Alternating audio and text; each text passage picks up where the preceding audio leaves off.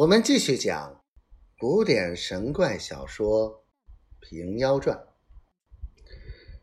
说有未了，只见左处在阵前叩齿做法，乌云蒙雨，雷声闪电，火块乱滚，就兵马队里卷起一阵黄沙来，照得天昏地暗。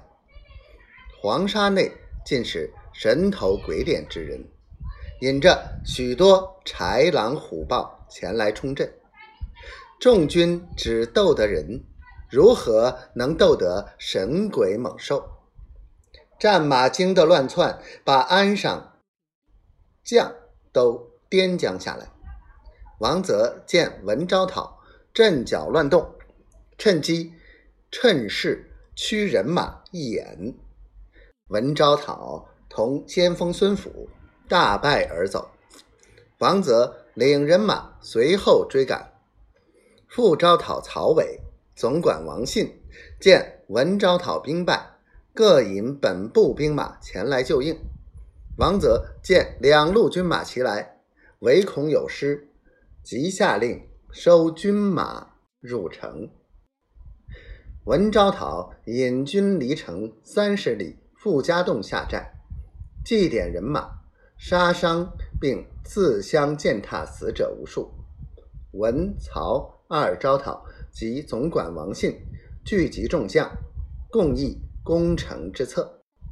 文昭讨道：“我与西番戎兵大小也曾战数百阵，不曾见王泽这等妖势，可知刘太守疏与这贼。”刘延威说道：“小将初时被妖贼刮起风沙，败了一阵。小将吩咐军中各备眼罩。第二阵却赶出猛兽来，又折一阵。小将又吩咐军中将布化成狮形，附于马背，此孔明破南蛮之计。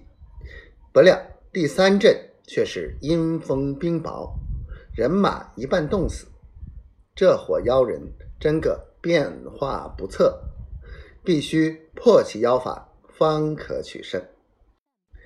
曹昭讨道：“闻得贝州会妖邪术者不过四五人，愚者俱不会。然这妖邪法术，曹某有个道理可以破的。”文昭讨。